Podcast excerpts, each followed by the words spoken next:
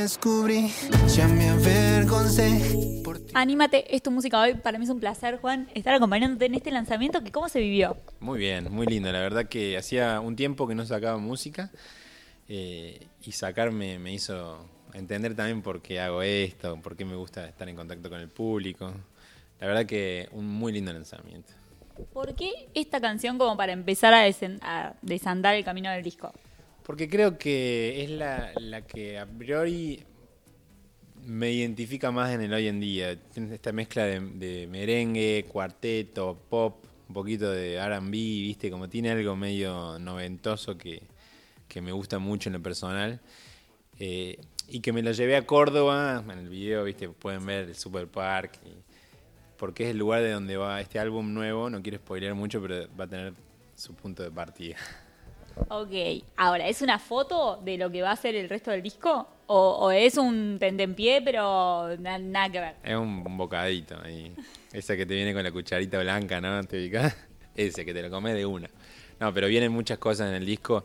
Estoy muy contento. Eh, a mí en general me gusta experimentar mucho con, con los ritmos, los géneros, los sonidos. Y, y tengo esa posibilidad de ser libre en la música, así que la aprovecho al máximo. Este álbum va a tener de todo un poco, siendo yo, por supuesto, en todas. Pero bueno, muy ansioso de que la escuchen. ¿Te acordás ese momento en el que nace esta canción? Me acuerdo cuando nació el estribillo. Estaba en el living de mi casa un domingo a la tarde y lo empecé a tocar y me, me- me ha- me hacía acordar a estas canciones tipo de NSYNC o, o las baladas de NSYNC 5, ¿viste esa época? Y que bueno, para los más jovencitos en los 90 había bandas, las boy bands, ¿no? Las famosas boy bands. Y, y me llevó hacia ahí, entonces dije, bueno, esto va- vamos para ese lado, pero con mi impronta rítmica de hoy, esta cosa más de- del merengue o el cuarteto. ¿Qué pasa con el video? Que recién hacías referencia, lo grabaste allá en Córdoba. ¿Cómo viviste la experiencia? ¿Por qué Marcela para acompañarte? Bueno, Marcela, ¿por qué? Porque me dio bola, quiso actuar, básicamente, una estrella de la historia de la televisión argentina, ¿no? Marcela la hemos visto en, en tanto que para mí es un lujo tenerla. Mirá, mi idea era grabar en un lugar icónico de la ciudad. Ahí fue que salió el Super Park, los cordobeses sabrán. Los que no son cordobeses vayan y visítenlo porque es muy lindo. En el medio del Parque Sarmiento, un lugar divino. Eh, y quería que fuera en el Super Park con una actriz en principio cordobesa, pero cuando estaba buscando actrices, mi querida Violeta, mi señora, mi mujer, mi pareja, no estamos casados todavía, me dice, ¿por qué no le decías a Marcela, que la habíamos visto en una obra de teatro en Carlos Paz, ella estaba haciendo temporada? Dije, sí, sería increíble, así que le mandé un mensaje, la canción, eh, la idea del video, y le encantó, y bueno, ahí está, la pueden ver actuando en mi videoclip. ¿Y vos cómo te sentiste actuando en ese videoclip? Bueno, sentí un poquito la presión de tener a una actriz de la talla de Marcela, pero como venía con experiencia previa de series recientes, como que, que tomé ahí un poquito más de coraje y dije, bueno, hay que actuar. Y ahí me enamoré. Estoy frente a un actor de, de Netflix, de una gran serie. ¿Y, y qué onda ahí en ese rol? ¿Cómo, ¿Cómo te sentiste actuando para el reino? La verdad que fue todo un, un, un 100. O sea, desde el día cero, porque yo no había actuado nunca hasta ese momento, la gente de Netflix me pidió el casting para este personaje, el pastor Bastián, que era un, un pastor eh, evangelista que también hacía como ceremonias musicales. Eh, y al principio les dije que no porque el casting era actuarle a tu celular, ¿viste? Como estudiarte un Sí, texto sí. y ponerte a actuar al frente de un celular. Y yo que no lo había hecho nunca le dije, no, chicos, o sea, perdón. Pasaron unos meses, me escribieron de nuevo, me dijeron, che, ¿quieren ver tu casting? Bueno, le dije, vengan a hacérmelo, porque no me puedo filmar, no sé cómo se hace. Vinieron, lo hicimos y al tiempo me dijeron que... Me, me acuerdo que un día me escribieron y me dijeron, che, están entre vos y otro chico, estarías disponible en tales fechas. Sí, dale, obvio. Y un día me dijeron, sos vos. Y bueno, a partir de ahí fue toda una locura, medio surrealista. Me acuerdo que la lectura de guion llego y es cuando se lee todo con los directores y todo el elenco. Y llego y estaba Peretti, Mercedes Morán, Joaquín Furriel, Nancy Duplá, Julieta Cardinal y el chino Darín, Peter Lanzani, como todos actores y actrices, viste, de primera, que me decían, ¿y vos qué, qué hiciste? ¿Qué, qué venís de hacer? Nada. ¿Cómo? Qué atrevido. Y sí, efectivamente me atreví, me animé y, y ahí lo pueden ver. La verdad que, que quedó buena, la serie es muy buena, me encanta y para mí fue un lujo. Pero uno te ve en la serie y, y no, no pensás que es tu primera experiencia en actuación. ¿Vos lo sentiste así? En el momento de, por ejemplo, de empezar a rodar las escenas, de estar en contacto con todos ellos, de, de tener que tirar tu texto. eh, ¿qué- ¿Cómo fueron esos días de rodaje? No, la verdad que como mi inexperiencia era total, eh, quería agarrarme de donde pudiera, entonces la primera escena que filmamos fue la, la, la final, la escena final de la serie, fue la, la que filmé primero, o sea, de 0 a 180. Y yo le preguntaba al director, viste, las primeras dos veces, las dos tomas, le digo, ¿está bien? Vos decime todo, me dice, sí, está bárbaro, está bárbaro. Vos, si yo no te digo nada, hace eso. Y bueno, le hice caso y lo hice durante todas las escenas. Me tocó una compañera de lujo como Sofía Gala, que es una gran actriz y, y muy generosa conmigo, pero me, me comí el personaje, o sea, ¿Y tenías nervios? ¿Qué, sentías antes de empezar a hacer este nuevo, a jugar en este nuevo rol? Mira, el primer día tuve un poquito de nervios, porque además, eh, para los que no lo vieron, como que hay varias escenas en las que estoy con poca ropa. Entonces tenía un poquito de frío. Y había, viste, había unos caloventores, era pleno invierno. Como que- entonces entre los nervios y el frío era como, ay no, esto no me va a salir. Pero bueno, por suerte me, me, me olvidé de las cámaras y me divertí. Y creo que eso fue clave. Como, no tenía que demostrarle nada a nadie, porque no soy actor, ni tenía expectativas, ni ambición, ¿viste? Tampoco es que decía, bueno, quiero que quede bien. Como que, bueno, es lo que hay, me divertí, jugué. eh, y creo que en el resultado se ve. A mí me pasó que hubo un show que yo venía de, en, en la Plaza de la Música, ¿viste? Una Plaza de la Música explotada. Al día siguiente filmábamos Citación Puerto Madero a las 7 de la mañana. Yo terminé el show en Córdoba y me vine en una van derechito. Imagínate con una excitación. Y esa escena es la de. ¿Vos la viste? Sí. La escena de la misa en la que hago el milagro. Que había 200 extras, ¿viste? Había como mucha gente y yo tenía que actuar un milagro. O sea, era brava. Era la escena que más miedo me daba. Y como estaba tan pasado, como que no tuve ni vergüenza ni nada. Dije, "A ver, dame el micrófono, Jesucristo y tal, y todo, y salió, y salió. Bueno, tu, tu personaje tiene un costado musical, pero ¿cómo fue componerlo? O sea, ¿cómo, ¿cómo fue convertirte en ese pastor? ¿Te ayudó ahí, Violeta, a darle forma? Violeta me ayudó, pero yo no le actué nunca porque, imagínate, se iba a desenamorar de mí, pobrecita. Yo actuándole mal, ¿viste? Aparte de ella, tipo, la inhibición. para- Ah, claro, o sea, ella me, me- me da ya vergüenza de imaginarme que lo viera. Pero sí me ayudó con, con algunos textos, ¿viste? Como, yo creo que en la actuación lo difícil es hacer que un texto que esté escrito sea real, ¿no? Se vuelva parte de, parezca de verdad.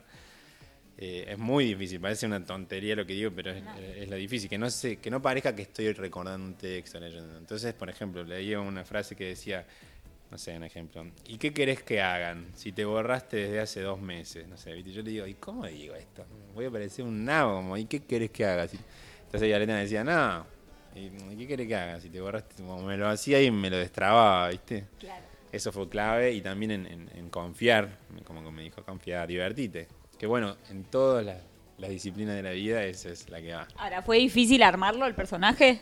¿Fue algo que te costó? Ya cuando te dieron los textos ya sabías más o menos cómo lo ibas a encarar y por dónde ibas a ir. Lo practicaba en la noche antes de dormirme, con el espejo, como me puse a ver muchos así pastores y, y esta gente que, que realiza estas ceremonias, viste, de milagros y hacen caminar a la gente en silla de ruedas, como dije, viste, muy, muchos brasileros, como me armé un poquito de herramientas, no lo pensé tanto, como dije, bueno, porque si uno también va con todo pensado y el director te dice que no, viste, fui como flexible. Como abierto a lo que podía pasar. Exacto. Y esponja, o sea, como no, sin, sin preconceptos. Y la verdad que lo que pasó fue que los directores fueron muy divinos, el equipo muy top de primera A. Y, y eso, fue juego. Juego, o sea, muy divertido. Actuar es muy difícil, pero muy divertido. Recién me decías, me, me daba vergüenza que me viera actuando, que viera... ¿Qué pasó cuando te vio? ¿Cuál fue el comentario de, de, de tus, jere- de tus seres queridos, de tus familiares más cercanos, después de verte en ese rol? Tengo la reacción de mi vieja, la filmé. Es espectacular. No la subí porque era muchísimo. Porque además, como le decía, tengo una escena como que estoy en bolas. O sea, prácticamente. Y, y no sabes, la reacción de ella es espectacular. Mira, de mis colegas, de, de mis amigos actores y actrices tuve las mejores devoluciones, así que un poco me la creí, me la creo. Y, y Violeta, que era la que más me importaba, me dijo que, la que lo hice muy bien, que está bárbaro. Así que misión cumplida. Buscando, te acabo de conocer. Hablábamos del videoclip de Anímate. ¿Es diferente rodar un video y de una canción tuya que lo que fue la serie? Por ejemplo, ponerte en... Es como jugar al fútbol y la otra es como jugar al ping pong, o sea, nada que ver. Porque en un videoclip uno está cantando una canción que ya la conoce, que ya existe tenés el lenguaje musical que es lo importante. Acá es lo que te decía, como un texto que tiene que convertirse en realidad, con, con las mismas herramientas de, de tu, de tu persona, ¿no?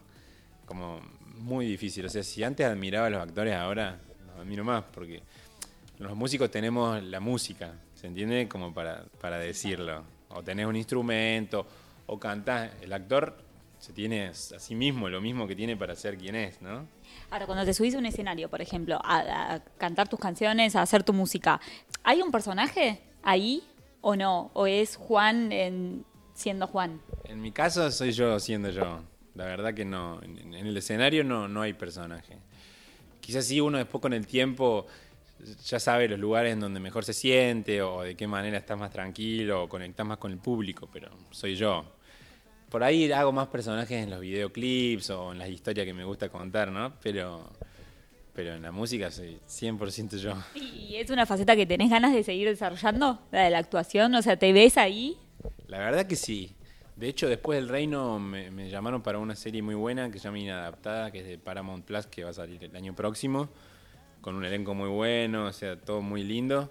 Y, y me están llegando así ofertas, porque como te digo, que parece que lo hice bien. Yo no, no me había dado cuenta. Y, y hay ofertas, eh, hay propuestas, cosas que estamos viendo. La verdad que no tengo tampoco la necesidad, como sigo con lo, lo mío que es la música, así que haré lo que, lo que más me guste. También estoy como ideando un proyecto propio que mezcla las dos cosas.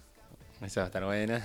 Pero para que Juan diga que sí a, a un proyecto que diga sí, o, o incluso que esté decidido a lanzar una canción, ¿qué tiene que pasar? O sea, ¿qué, qué te tiene que, que generar? Es algo que no se piensa, ¿no? Yo creo que lo, lo primero, como pasa ahí en el amor, o cuando te gusta una canción, o cuando viajás, ¿viste? Como esos primeros estímulos que genera, no sé, cuando me cuentan una historia, ponele, de, de algo que se quiere filmar. Me atrae, me gusta, y después, bueno, vemos la fecha, la plata, todas esas otras cosas. Pero si me gusta, es que, que sí. Lo mismo con una canción, si es una colaboración, me manda la canción y me gusta, ya está. O sea, después pueden haber otras circunstancias más ejecutivas, pero trato de mantener o, de hacerle caso a, a esa reacción primera. Y se viene, me decías recién, bueno, se viene un proyecto que va a unir los dos mundos, actuación y música, que no sé si puedes hablar mucho de eso. Es, es muy, es muy embrionario el proyecto, pero me pasó eso, que, que entendí que podía actuar, como que se me abrió un portal, ¿no?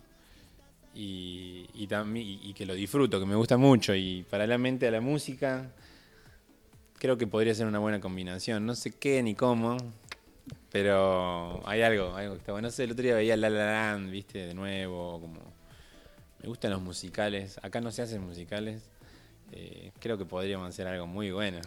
Ok, bueno, ahí vamos a estar obviamente muy atentos. Igual se vienen fechas en México, se viene España, o sea, tenés un año cargadito. ¿Qué, qué me podés adelantar? Nosotros vamos a estar conociendo el disco como, por ejemplo, así, por track. Sí, track por track, sobre todo, o sea, después cuando salga el álbum va a haber muchas canciones nuevas, pero me gusta que cada canción tenga su, su momento, ¿viste? Como darle su lugar y su momento, porque también es, eh, el paradigma de consumo de hoy en día, creo que por el ritmo tan vertiginoso en el que suceden las cosas, tirar muchas canciones de uno, creo que no tiene sentido, ¿no? Es como que ya no, no encaja en, en- en esto que te digo, en la, en la manera de producir música, de consumir música, de vivir la música. Digo, hoy en día las canciones se conocen por, por los, los segundos de TikTok, ¿viste? El de Peso Pluma. Mi- el hijito de mi prima el otro día conocía sola la parte de, del TikTok. Entonces, claro, yo me pongo a pensar cómo cambian los tiempos y, y creo que uno también como músico de esta era también tiene que estar atento a eso, ¿no? creo que sería caprichoso sacar hoy en día un disco de una o, o no tendría su, su máximo provecho. Así que vamos a ir de a poquito y con paciencia. Y con las fechas que se vienen ahora para México y España, contento, ilusionado. Sí, siempre, o sea, salir de gira es un privilegio que tenemos los músicos. A veces uno lo, viste, sobre todo antes de la pandemia, lo naturalizaba y a veces decías, ay, viste, qué cansado, extraño mi cama. Pero la verdad que después de- de- del parate de la pandemia, cada, cada gira que tenemos, sea por el norte, sea por eh, Europa o México, digo, siempre es un privilegio, sobre todo porque te permite estar en contacto con tu público. Eh, y estar en otro país, eso es muy inspirador, viste, comer otras comidas, respirar otro aire, es lindo. Bueno, Juan, nosotros vamos a estar ahí acompañándote en todo lo que se venga, mientras seguimos disfrutando Anímate. Gracias por la nota y éxitos en todo lo que sigue para vos. Gracias a vos y a ustedes siempre por el apoyo y por la onda.